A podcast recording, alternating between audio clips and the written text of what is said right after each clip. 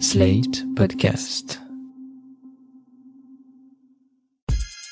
Salut chers auditeurs, salut chère auditrice, bienvenue dans Sans Algo, le podcast qui donne envie d'en écouter d'autres. Vous écoutez la version longue avec de la reco et de l'actu. Je m'appelle Mathilde Mélin, je suis journaliste pour Slate.fr et auditrice professionnelle. J'écoute des dizaines d'heures de podcasts par mois et comme je suis sympa, j'ai eu envie de partager avec vous chaque samedi mes coups de cœur podcastiques pour vous donner des idées de trucs à écouter pendant le week-end.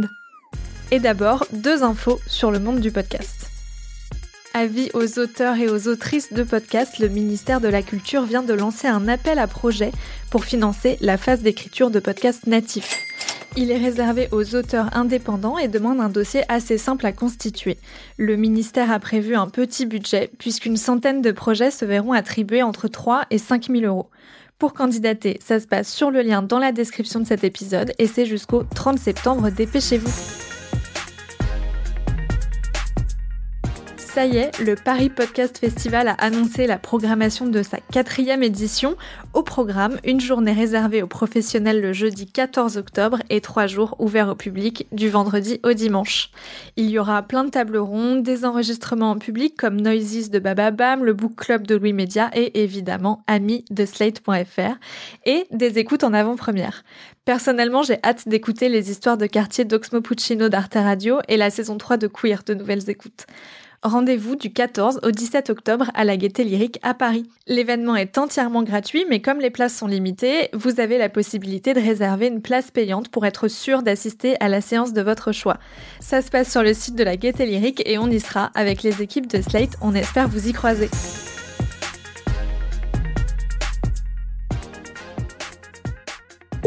SAMU?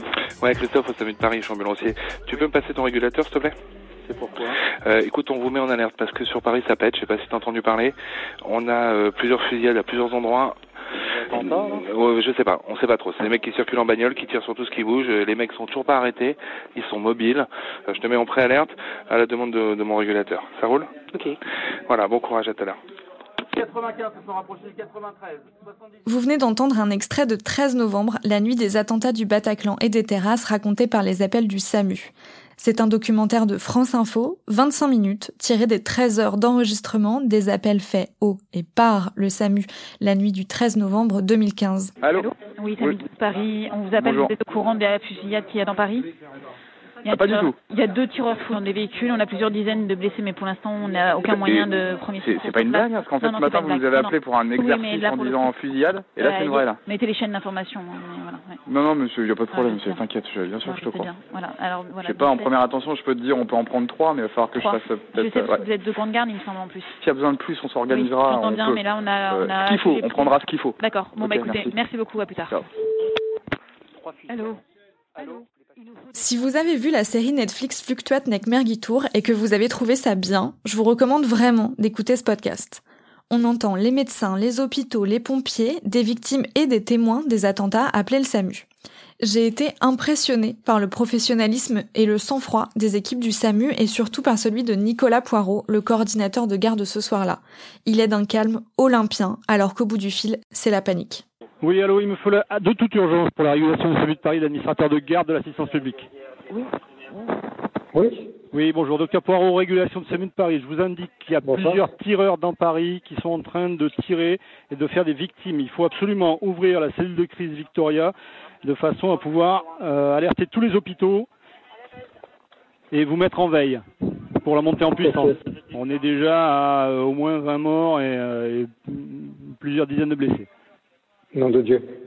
Vous avez peut-être l'impression d'avoir tout vu, tout lu, tout entendu sur les attentats du 13 novembre 2015, mais ce podcast est très immersif. Il nous montre les événements d'un point de vue qu'on n'a jamais entendu et c'est très fort.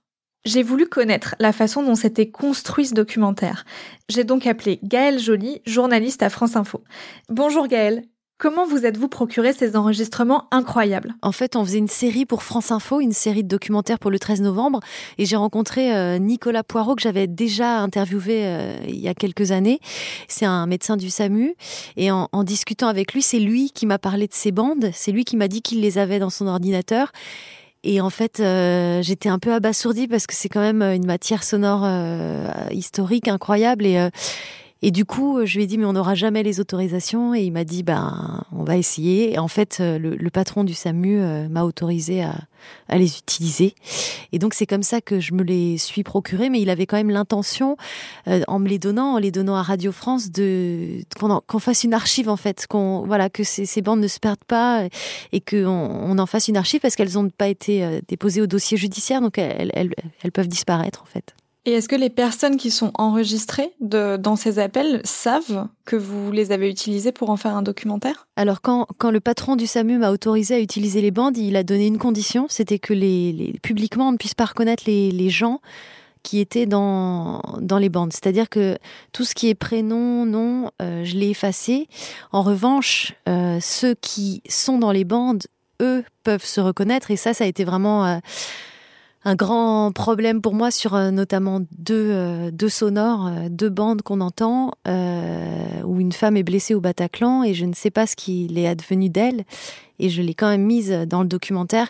je me suis posé beaucoup de questions, mais je l'ai mise parce que c'est le seul appel et c'est le premier appel qu'on a du Bataclan et j'ai considéré que c'était plus une archive. Voilà mais euh, ça, ça, pose question évidemment. Et comment vous avez fait le tri justement euh, Il y a 13 heures de rush, euh, vous arrivez à un documentaire de 25 minutes, ça a dû être très difficile de, de choisir parmi ces 13 heures. Comment vous avez choisi les pièces les plus importantes? Alors effectivement, j'aurais pu faire 10 documentaires différents sur les bandes du SAMU. le choix, il s'est fait d'abord sur ce qui était entendable ou pas. Est-ce qu'il y a des moments qui sont assez terribles, notamment à la belle équipe où on a un appel qui, qui intervient juste juste après l'attentat avec quelqu'un qui est en train de perdre sa femme. Et ça c'est un appel qui est terrible et on peut pas le diffuser. C'est impossible. Euh, en revanche ceux qui ont été choisis c'est soit ceux euh, voilà premier appel, euh, euh, premier appel au SAMU, premier appel du Bataclan, ça je les ai gardés. Et puis après le tri s'est fait parce qu'on voulait euh, parler de bah, des, des, appels entre avec les hôpitaux, des appels avec les pompiers. Donc petit à petit j'ai découpé comme ça. Ça a pris euh, des semaines. je me suis voilà interrogée dans ma tête pendant des nuits entières pour en arriver à extraire finalement ce qui avait le plus de sens. Et est-ce que vous l'avez fait écouter au SAMU avant de le diffuser? Alors oui, bien sûr, je l'ai fait écouter au SAMU pour savoir si euh, il y avait un problème de secret médical, notamment de diffusion d'informations. Il y en avait pas, hein. euh, mais oui, je l'ai fait écouter parce que je voulais vraiment être sûre euh, à la fois que j'avais fait les choses correctement et aussi pour bah, prévenir tous les gens du SAMU que bah, ces, bandes allaient passer. Enfin, le, le, patron le savait, mais voilà, pour prévenir les gens qui étaient dans ces bandes, qui parlent au SAMU, que ces bandes allaient être diffusées. Et est-ce que vous avez eu des retours depuis la diffusion de la part, par exemple, de personnes qui ont vécu ces événements? J'ai pas eu de retour de, de, gens qui se sont entendus dans les bandes du SAMU, mais évidemment, j'ai eu des retours, euh, euh, notamment bah, de l'équipe du SAMU, euh, très touchée, et de l'ensemble de, des médecins, euh, des urgentistes, et puis aussi des confrères, euh, bah, de, des confrères journalistes. Voilà, j'ai effectivement eu beau, beaucoup, beaucoup de retours, mais je l'ai fait écouter aussi aux gens avec qui j'ai travaillé pour la série, c'est-à-dire des, victimes. Alors effectivement, pour eux, c'est c'est très difficile, mais euh, ce qu'ils me disaient, c'est que bon, euh, voilà, j'avais vraiment respecté euh, une certaine éthique et que ça avait valeur d'archive plus que c'était un document, voilà, de, de, mauvais buzz, quoi. Et justement, la force du documentaire, c'est qu'il s'appuie sur des archives, sur le réel, pourquoi avoir choisi de, construire ça avec pratiquement aucune intervention, mis à part Nicolas Poirot qui intervient à quelques moments pour expliquer le déroulé de la soirée. Pourquoi avoir choisi de laisser les archives non pas brutes mais seules pratiquement euh, au sein du documentaire? Alors moi, quand j'ai écouté les bandes, je les ai écoutées euh, j'ai dû les écouter euh, en deux jours parce que l'interview avait lieu euh, le mercredi et moi j'ai obtenu les bandes le lundi matin. Il fallait absolument que je les écoute pour faire l'interview.